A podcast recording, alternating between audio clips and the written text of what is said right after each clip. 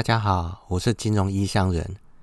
先跟各位说声抱歉，这一集因为一直犹豫主题的关系，所以拖到中午才把稿子写好。加上录制还有后置，所以上传的时间比往常还要晚了几个小时。好了，话不多说，我们先进入第一个主题：确保正确执行交易策略的方法二。第一个就是把你的策略 SOP 化，把你自己的策略细部分解，分解成一个一个的小步骤，写成让一个完全不懂你策略的人照着做也可以正确执行的 SOP。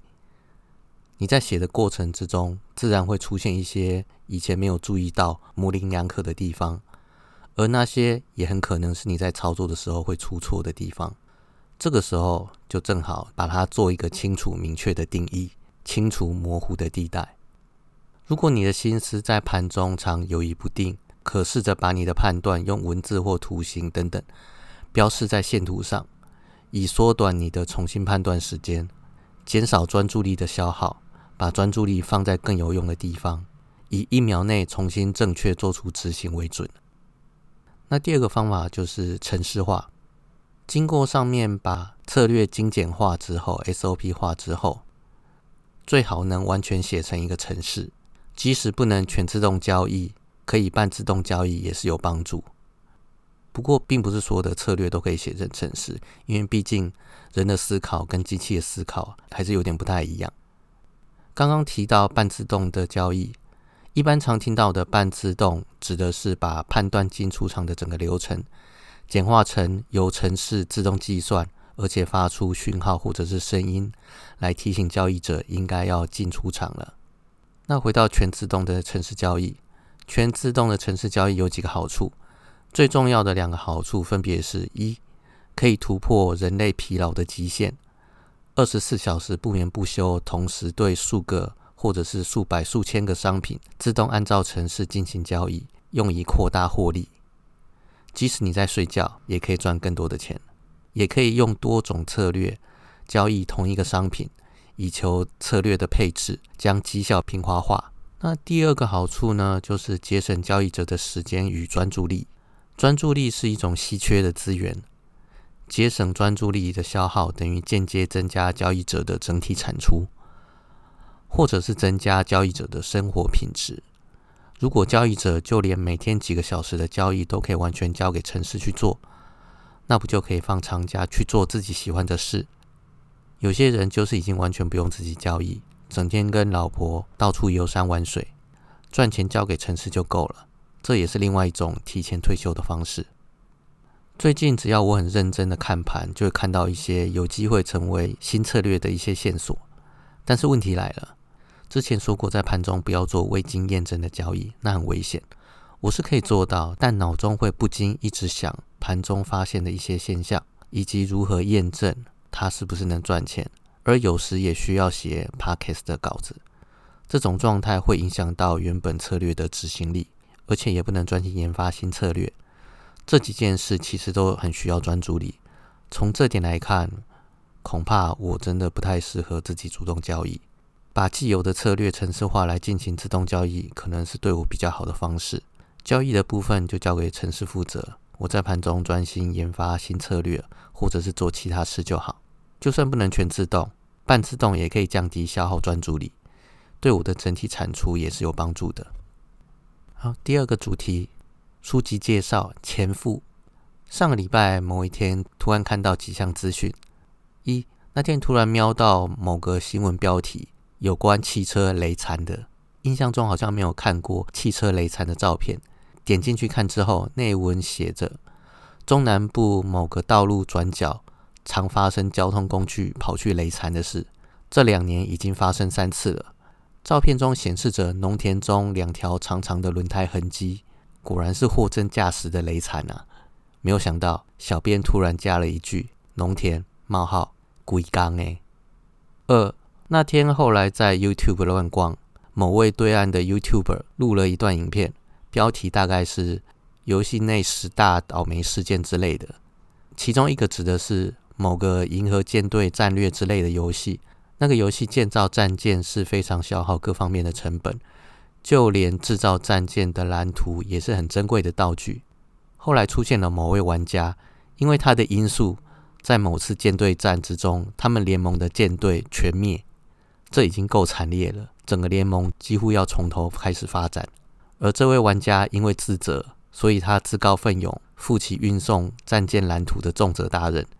结果运送过程中，那些蓝图也被摧毁了。之后持续发生了几次惨烈的事件。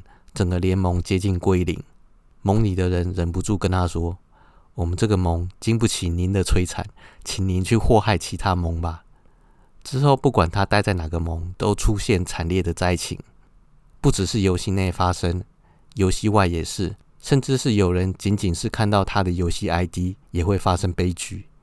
原来地狱倒霉鬼是真的存在。三，在刚刚讲的那一段影片，最后一个倒霉的事件。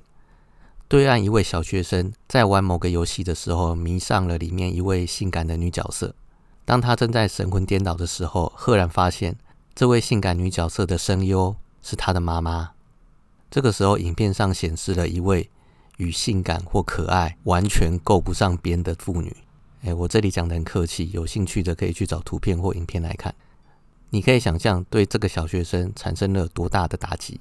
后来，他干脆换游戏来玩。结果他看上的女角色声优又是他妈妈。连续换了几个游戏之后，同样的事件不断发生。那个小学生心里一横，那我不玩游戏总可以了吧？之后就改看动画，结果动画中他喜欢的女角色声优又是他妈妈。那一天我一直在想，奇怪，怎么会突然连续看到这些平常都不会注意到的资讯？仔细想想，原来是早上我看了一本有关潜意识的书。书名是《潜富》，潜意识的潜，富有的富。副标题是“成为真正富人的潜意识关键”。内文说明，同时拥有愉快、感恩、全然自由的感觉，是强力吸引财富的心智状态。早上看到这里，我就直接拿这当实验，看能不能真的潜移默化我的潜意识转向富裕的方向。早上默念了几分钟，下午就碰到上面讲的三件事。看来这本书不是乱讲的。我看这本书是看能不能从另外一个角度来帮助我的交易，只是当做一种辅助而已。可是这个效果就大大引起了我的兴趣。通常这类型的书都只是讲个概念而已，其他的让你自己去摸索，像是吸引力法则，总让人觉得效果不佳。但这本书不仅举几种常见的例子，还明白的把可能发生的障碍都给写出来。例如，你开始做这些正向心理的植入的时候，常常会碰到负面思考的逆袭。这个时候，每出现一次负面思考的念头，就要用一次正面思考的念头去取代它。这样持续下去，就会发现正念的力量会长存在潜意识中，效果才能长久。它里面例子有很多，其中有一则是一位破产男性如何重拾美好人生，还有一个例子是。一位业务员如何获得升迁，或者是如何重拾美好婚姻等等。很明显的，这本书倾向于实作，或者可以直接当做案例研讨。你不需要很深入了解内容，就可以直接套用案例内的宣言来使用。除了常见的财富、人际关系、事业相关的案例以外，还有一个比较特殊的案例：如何面对看似不公不义的世道。作者有一次到夏威夷的时候，碰到一位愤世嫉俗的年轻人。他觉得这世界不公不义，让他难以忍受，愤恨难平。作者给他的方法平息了他的怒火。作者说：“这个世界确实存在着不公平，但潜意识不会徇私，对任何人都是客观公平的，并且说，决定你前进方向的是船帆，而不是风。”当你在工作却满脑子想着职场不公的时候，其实是在贱卖你自己。当你心里又怨又生气，对你的雇主充满谴责与批评，这些负面的暗示会进入你的潜意识，导致你无法升迁，财力与名声也不见成长。后来，作者给了那位年轻人一个灵性的配方，一个宣言，要他每天去练习。结果，这位年轻人练习了几个月之后，他获聘为公司的总裁。《前夫》这本书里面写的潜意识法则，与《当和尚遇到钻石》这本书里面写的名印有些类似，只是当和尚遇到钻石讲的内容几乎是商业上的应用。如果想要看名印如何应用到财富或者是爱情的方面，则要去看《当和尚遇到钻石》的第二集与第四集。而《前夫》这本书直接一本书全包了，比较浅显，但容易实行。这类型的方法效果并没有得到科学的认证。所以，如果你面临了什么困难，请先使用经过科学认证的方法来处理。如果真的用尽了方法却没有效果，再来考虑这种偏向心灵的方法吧。一来是这种接近唯心论的方法在数十年来容易受到抨击，这也是为什么这集主题我一直犹豫的原因。二来，这些方法通常是相信而且长时间的持续使用才容易看得出效果。而人通常到了绝境时，才会比较容易相信这类的方法，也比较有意愿长时间持续使用。好了，这集先这样了。我是金融异乡人，拜拜。